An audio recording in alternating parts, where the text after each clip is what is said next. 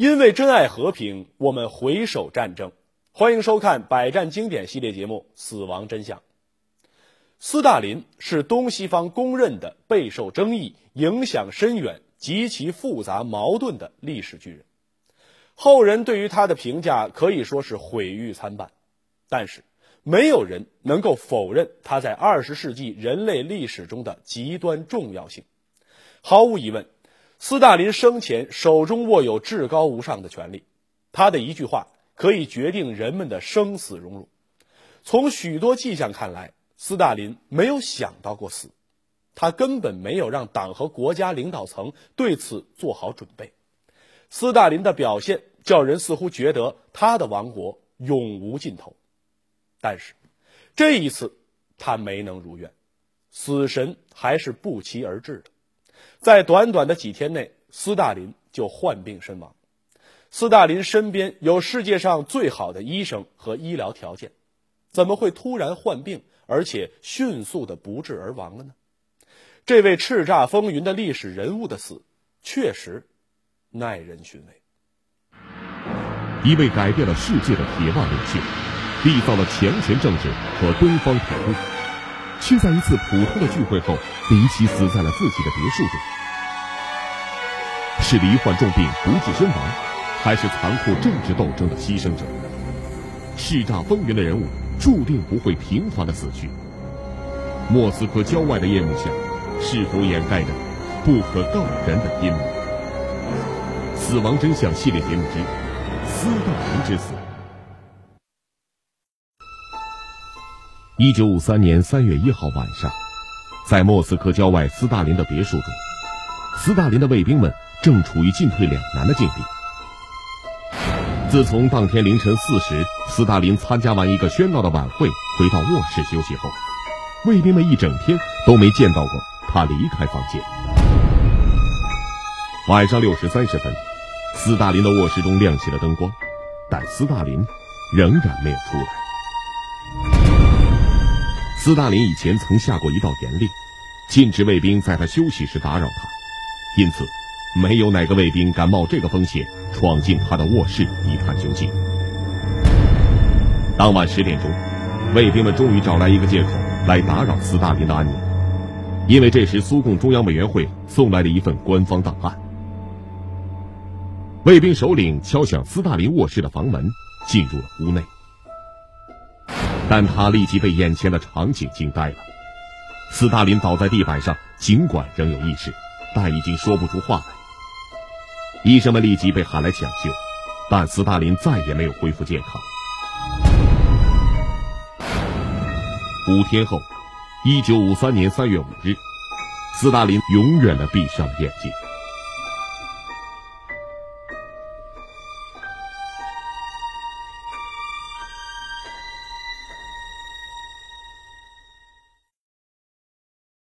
斯大林去世的时候是七十三岁，按当时的平均寿命来看，也算是高龄了。所以他在这个年龄去世本来是不足为怪的。问题在于哪儿呢？就在于他死的太快、太突然了。为什么这么说呢？我们从斯大林时期克里姆林宫的警卫雷宾的回忆就可以看出啊，在二月二十八号这一天，斯大林他还是好好的。他先和他的战友们呢，在克里姆林宫一起看了电影，然后呢，他提议所有的政治委员到他的别墅去。那么半夜的时候，贝利亚、马林科夫、赫鲁晓夫、波尔加宁这些人都来了。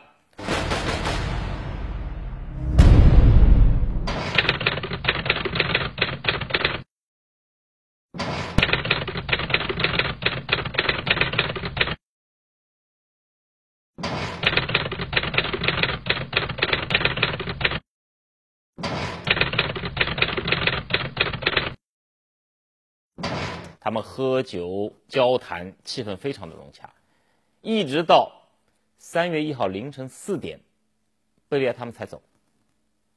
说明那个时候斯大林的健康健康状况还是非常的好。但是仅仅十几个小时之后，卫兵们就发现斯大林倒在了地板上。四天之后，这么一个好好的人，他就死掉了。这就不得不让人。产生疑问。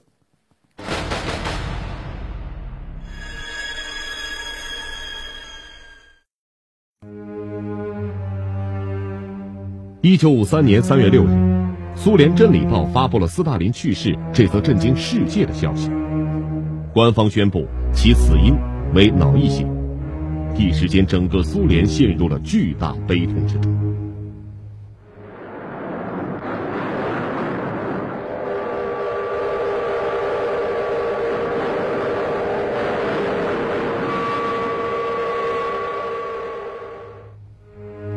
许多人认为斯大林生前健康状况极其糟糕，尤其是在他生命的最后几年，这才又使他脑溢血突发，造成意外猝死。但现在找到的材料证实，这种说法根本不值一驳。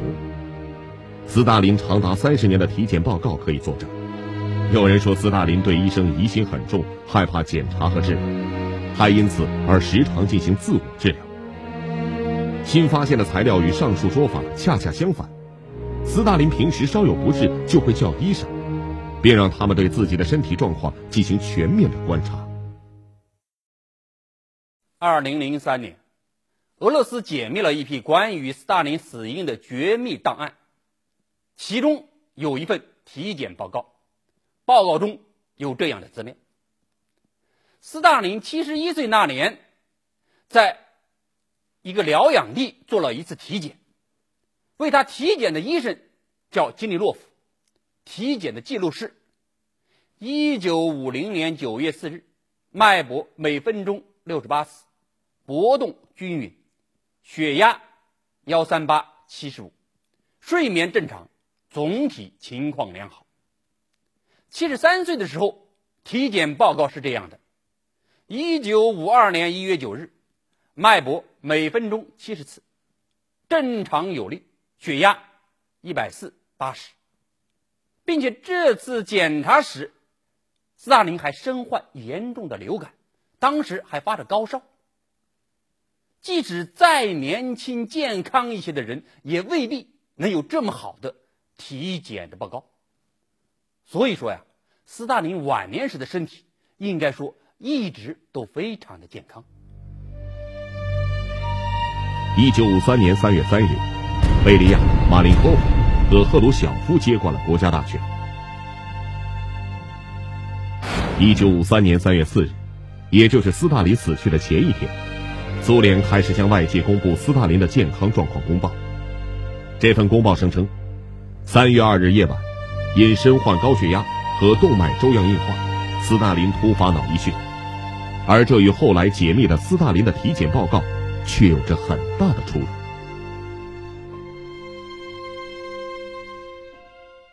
斯大林的女儿斯维特兰娜在回忆录中说道：“父亲已经七十二岁了，但是他劲头十足，在公园散步时健步如飞，敦实的警卫将军们只得在后面气喘吁吁的追赶。”而贝利亚的儿子希尔格在回忆时也曾说过：“我在一九五二年十二月见到过斯大林。”当时他看上去精神抖擞。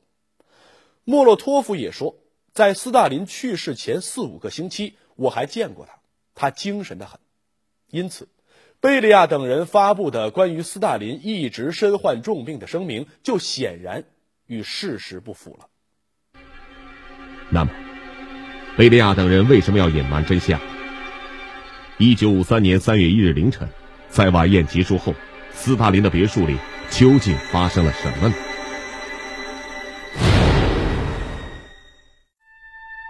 赫鲁晓夫在回忆录中这样描述：三月一日凌晨，当我们走到前厅时，斯大林像通常一样走来送我们。他开了许多玩笑，还用手指头戳了一下我的肚子，叫我米吉塔。在他心情好的时候，常按乌克兰的叫法叫我米吉塔。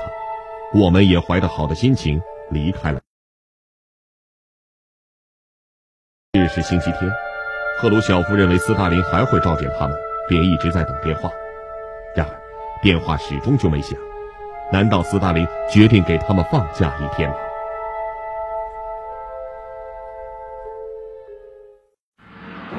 一位改变了世界的铁腕领袖，缔造了强权政治和东方铁幕，却在一次普通的聚会后离奇死在了自己的别墅中。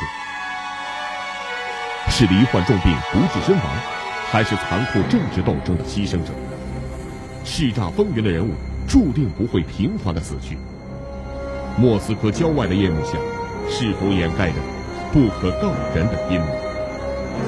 死亡真相系列节目之斯大林之死。斯大林通常是上午十一点到十二点起床，但是这一天呢，一直到下午四点，房间里是始终没有任何动静，这是非常反常的。警卫人员他又不敢贸然的进去，一直拖到了晚上十点，他们才借着送邮件的理由走进了斯大林的房间。这个时候呢，已经是比。斯大林平时起床时间晚了至少十个小时。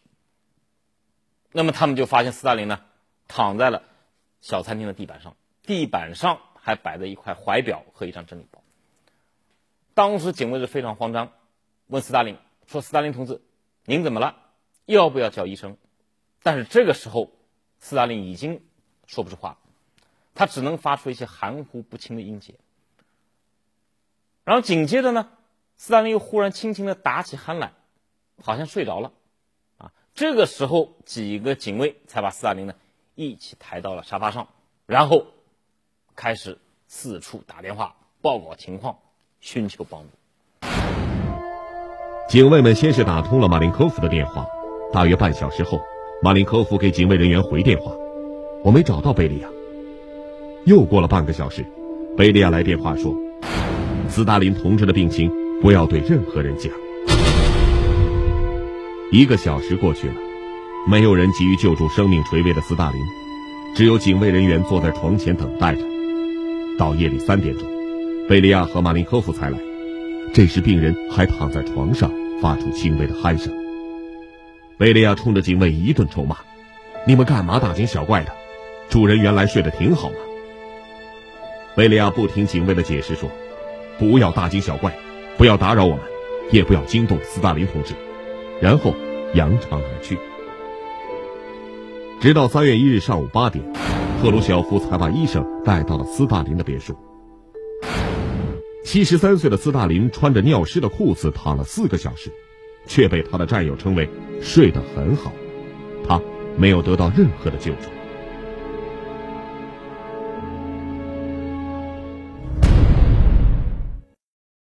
贝利亚等人都是见过世面的大人物，在处理各种紧急状况时颇有办法。但是，他们难道就没能看出来斯大林的状况迫切需要紧急医疗关注吗？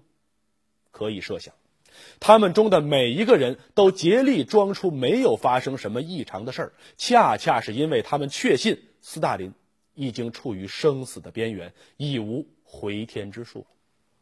如果是这样，那么是什么使他们有理由这样深信不疑？又为什么不努力利用哪怕一丝机会去救治他呢？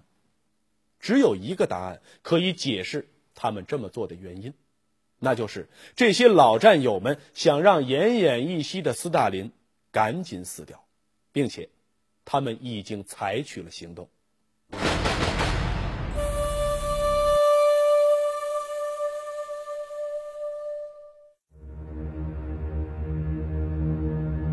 这种推测并不是没有根据的。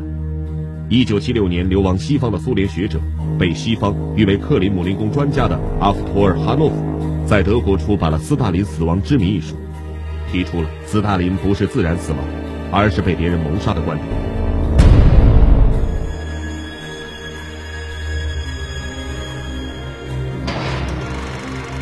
他认定贝利亚是主谋，赫鲁晓夫、马林科夫、波尔加宁。都是加速斯大林死亡的帮凶。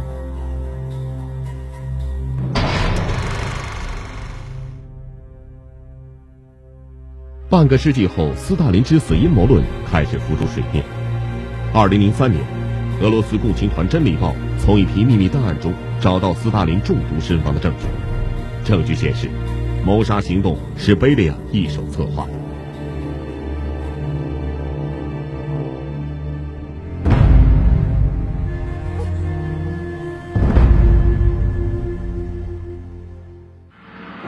一位改变了世界的铁腕领袖，缔造了强权政治和东方统一，却在一次普通的聚会后离奇死在了自己的别墅中。是罹患重病不治身亡，还是残酷政治斗争的牺牲者？叱咤风云的人物注定不会平凡的死去。莫斯科郊外的夜幕下，是否掩盖着不可告人的阴谋？死亡真相系列节目之斯大林之死。贝尼亚是有谋杀斯大林的动机的，因为在肃反运动中，斯大林清除了大批身边的亲信。贝尼亚的两个前任的内务警察局局长先后被斯大林处决。贝尼亚就时常的担心，下一个是不是会轮到自己。贝尼亚的儿子谢尔格也曾经说过，他的父亲知道斯大林在一九五二年的时候就有想搞掉贝尼亚的想法，所以贝尼亚决定孤注一掷。另外，一九五二年，当过斯大林二十年卫士的。尼古拉·弗拉西克被贝尼亚找了个罪名，下令逮捕。而弗拉西克可以说是斯大林的忠诚的卫士，只要他在斯大林的身边，贝尼亚就无法实行他的计划。因此，把弗拉西克弄走，可以说是一个对斯大林下手的信号。时间重新回到一九五三年三月一日凌晨。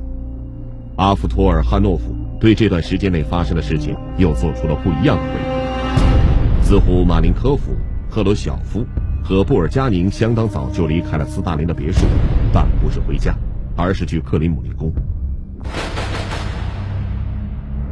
贝利亚借口自己有某些事情要与斯大林商量而留了下来，这是常有的事儿。但是现场又出现了另外一个人，贝利亚。和斯大林谈话的时候，他们叫来了拿着一个文件包的女工作人员。贝利亚还没来得及把这包文件放到斯大林面前，那女人就朝斯大林脸上泼去了某种会挥发的液体。斯大林立即失去了知觉。之后，他又给他注射了几针慢慢起作用的毒药。在给斯大林治疗期间和最后几天中。这个女人又以医生的身份给斯大林打了几针，使他不至于立即死去，而是慢慢的、自然的死去。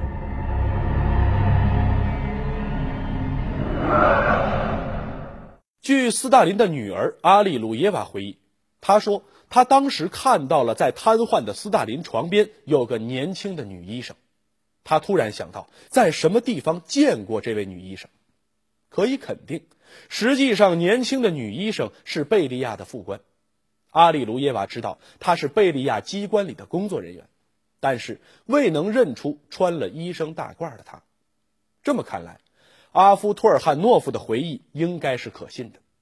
难道贝利亚真的是凶手吗？能够证明斯大林被下毒的重要证据是三月二日至五日期间的医疗记录。斯大林最后生命治疗和值班记录中有许多明显被涂改过的部分。即便如此，也能体察到医生们对所见情况的担忧。他们发现斯大林体温迅速升高，四肢痉挛，头部震颤，呼吸紊乱，这正是中毒的征兆。五日凌晨一时到三时几乎没有任何记录，这不是因为医生认为回天乏术，而是他们接到尿液和血液的检查结果。发现竟然是中毒，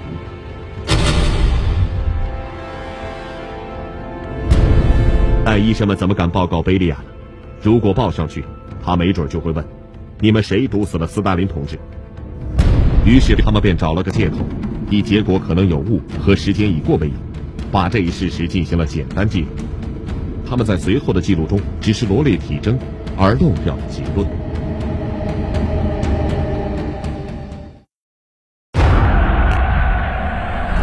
他们或功高盖世却英年远命，或声名显赫，却未得善终。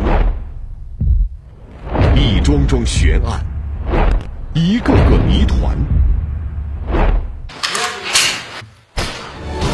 索纷繁复杂，死因扑朔迷离。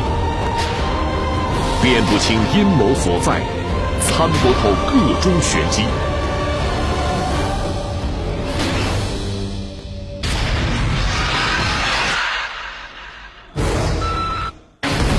历史的脚步永不停息，人类的探索从未终止。拨开迷雾，探幽发微，让我们一同走进死亡真相。一九五三年三月五号二十一时五十分，历史在此刻定格，斯大林的时代结束了。在隔壁的屋子里，斯大林的儿子瓦西里接连三天烂醉如泥，他嘴里不断的嘟囔着：“他们杀了我的父亲。”有几个政府成员对他发起火来，而弗罗西洛夫开始劝导他：“瓦西里，安静些，我们已经采取了一切措施。”那么，瓦西里所说的“他们”究竟是谁呢？如果阿夫托尔汉诺夫的说法属实的话，那贝利亚无疑就是凶手。但是，有人却对此提出了质疑。阿夫托尔汉诺夫的言论遭到了雷宾的驳斥。雷宾认为，阿夫托尔汉诺夫的说法可疑之处还在于，没有任何证据能够证明。其他人离开后，贝利亚留在别墅，很难相信赫罗斯特廖夫和其他警卫人员没有记住与贝利亚在一起的女人。雷宾的质疑不无道理，难以让人相信的还有，一个谁也不认识的女人能够装成贝利亚的副官进入戒备森严的别墅里来，而后又换上医生大褂，使警卫相信他实际上是一名医生。而且从三月二号到三月五号，一直巧妙的扮作医生，这种说法可能适合于惊险电影，而在现实生活中，这样的事儿是极少发生的。更何况，这个女人要接近的人是斯大林。据雷宾的回忆，直到七点半，赫鲁晓夫才来，并安慰说，医生马上就来。九点钟左右。以鲁科姆斯基教授为首的医生们真的出现，结果是，从发现斯大林躺到地上到医生们到达，经过了十个小时左右。在这一段时间内，即使当年的急救组乘飞机也能够抵达苏联的任何地方，包括北极的养路地和帕米尔山间的村子。苏联人相信，斯大林本人给予过这样的帮助，而当斯大林本人需要有人关注他的健康时，他周围的苏联人虽然经常表示热爱他，并准备完成他交代的任何任务，此时却表现出令人吃惊的不知所措和少有的冷漠。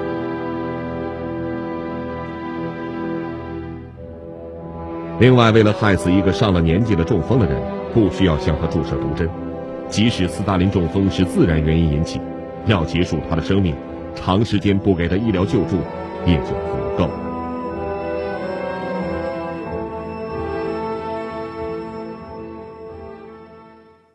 据赫鲁晓夫回忆，三月二号来到别墅的鲁科姆斯基教授很快就做出了诊断：脑溢血中风。医生送来了氧气枕、打樟脑针、贴医治，大概还提议采取更有效的措施。贝利亚问：“你们能保证斯大林同志的生命吗？”医生说：“得了这样的病，即使能活下去，也绝不能重返工作了。这样的病往往拖不了很久。”终将以悲剧而告终。如此说来，贝利亚主动谋害斯大林的可能性就非常小了。那么，斯大林的死与贝利亚、赫鲁晓夫等人究竟有没有关系呢？三月一日，斯大林回到房间后一直毫无动静，既不打铃，或用内部传声器召唤仆人。那时，斯大林每个房间的沙发上都安装了压力传感器。无论斯大林在哪个房间坐下来，警卫人员都能从中控室里看得清清楚楚，知道斯大林现在在哪个房间。奇怪的是，尽管斯大林毫无动静，而且警卫人员也觉得很反常，可是他们居然就无动于衷地等下去，据说，是不知道该怎么办。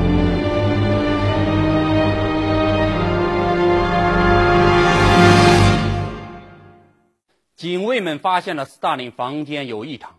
竟然说不知道该怎么办，这很荒唐。警卫干什么？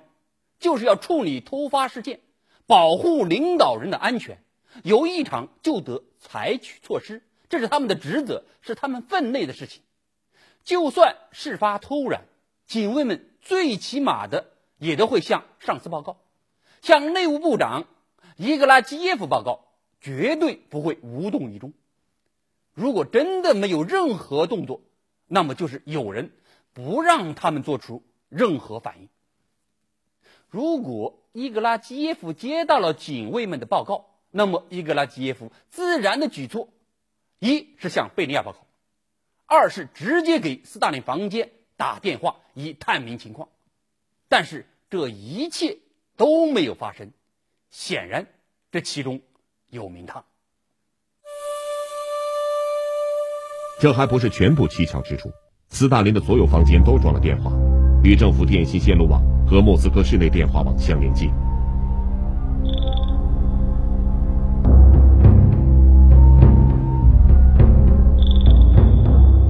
百多名高干，包括主席团常委、国安部部长、总参谋长、各大军区司令和中央委员会书记等人，都有直通斯大林的电话，在必要的时候可以给斯大林本人打电话。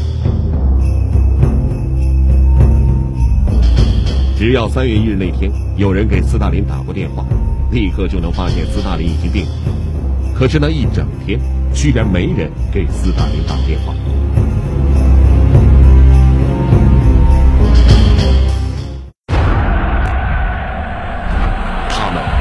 或功高盖世却英年远命，或声名显赫却未得善终。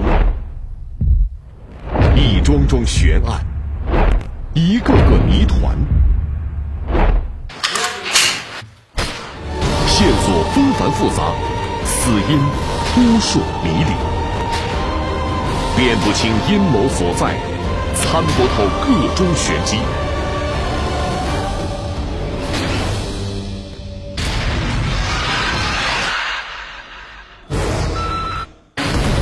历史的脚步永不停息，人类的探索。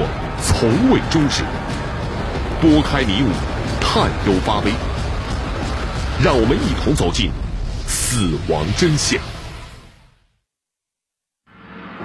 一位改变了世界的铁腕领袖，缔造了强权政治和东方铁路，却在一次普通的聚会后离奇死在了自己的别墅中。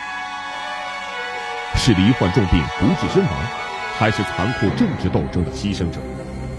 叱咤风云的人物，注定不会平凡的死去。莫斯科郊外的夜幕下，是否掩盖着不可告人的阴谋？死亡真相系列节目之斯大林之死，这是个很大的疑点。整整一天时间，斯大林的电话线路就是闲置的，既没有人给斯大林打电话汇报情况，斯大林呢？也没有给任何人打过电话。那么这种说法，我认为是比较牵强的。为什么呢？我们可以设想啊，从贝利亚这些人的正常反应来说，他们不可能在长时间没有接到斯大林电话而没有任何反应。他们的正常反应应该是这样的：就在久等没有消息之后呢，他们会互相打电话核实情况。当查明所有的同志都没有接到斯大林的电话的时候，他们肯定会意识到，斯大林一定是出了问题。他们肯定会抢着给斯大林打电话，以免错过这第一个向斯大林表示忠心的良机。可是，根据斯大林身边工作人员回忆，在三月一号那一天，斯大林的别墅根本就没有接到任何一个人的电话。由此可以判断，警卫的回忆完全是谎言。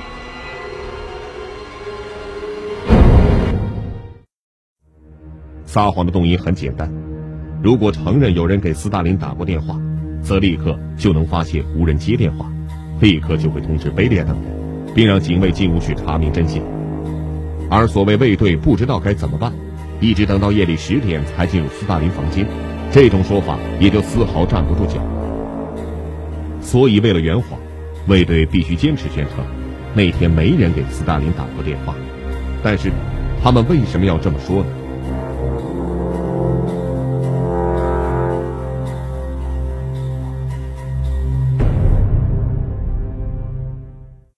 最合理的解释就是，三月一日中午，卫队发现斯大林还没有起床，觉得十分的反常，随即给顶头上司伊格拉基耶夫打电话汇报。伊格拉基耶夫接到电话后，立刻给斯大林本人打电话。等了半天，没有人接，他怀疑是不是出了事，便立刻打电话向贝利亚等人报告。贝利亚他们。自己也试了一下，同样无法跟斯大林通话，于是便命令伊格拉基耶夫不许声张，说斯大林大概在睡觉，不要去打扰他。贝尼亚等人知道斯大林的病史，怀疑他中风病又犯了，于是便集体前往别墅查明真相。这次探视至关重要。如果斯大林只是因一般的疾病无法起床，那么他们就除了表示对伟大领袖的关心和忠诚之外，丝毫没有其他选择。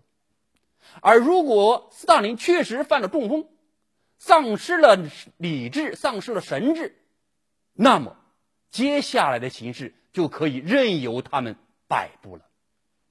接下来就发生了之前的那一幕，贝利亚等人赶赴斯大林别墅。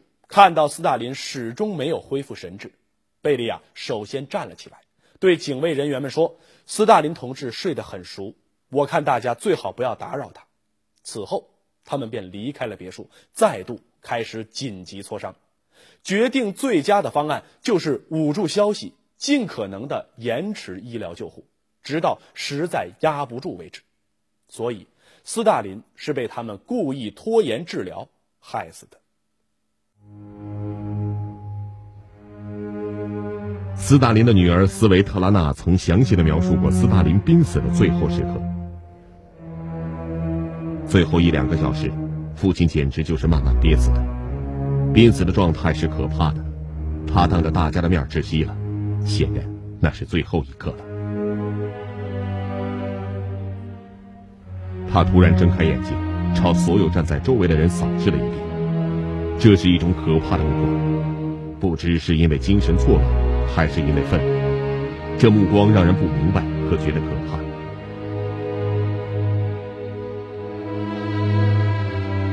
这时，他突然向上举起了左手，不知道是指上面的什么地方，还是吓唬我们大家。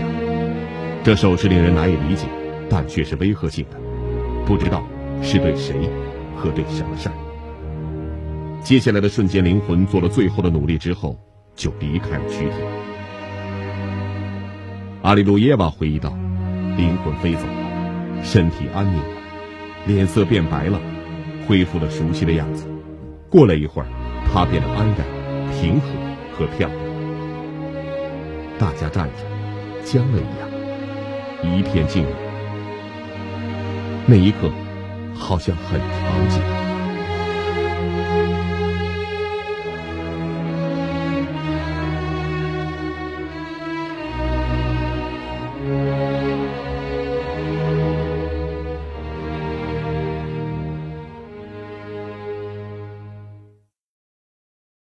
据说赫鲁晓夫在苏共二十大做秘密报告中引用圣经的话说：“凡动刀的，必死于刀剑之下。”据说那意思是专门谋杀同志的人，到最后也免不得被同志谋杀。斯大林站在金字塔之巅数十年，他的错误众所周知，但他的功绩也无可争辩。但是由于他的铁腕统治。是他给自己树立了太多的敌人，他的内心始终是孤独的，他多疑、偏执，一生都醉心于把玩权术，最终也因此葬送了自己的性命。因为珍爱和平，我们回首战争。感谢您收看本期百战经典，我们下期再见。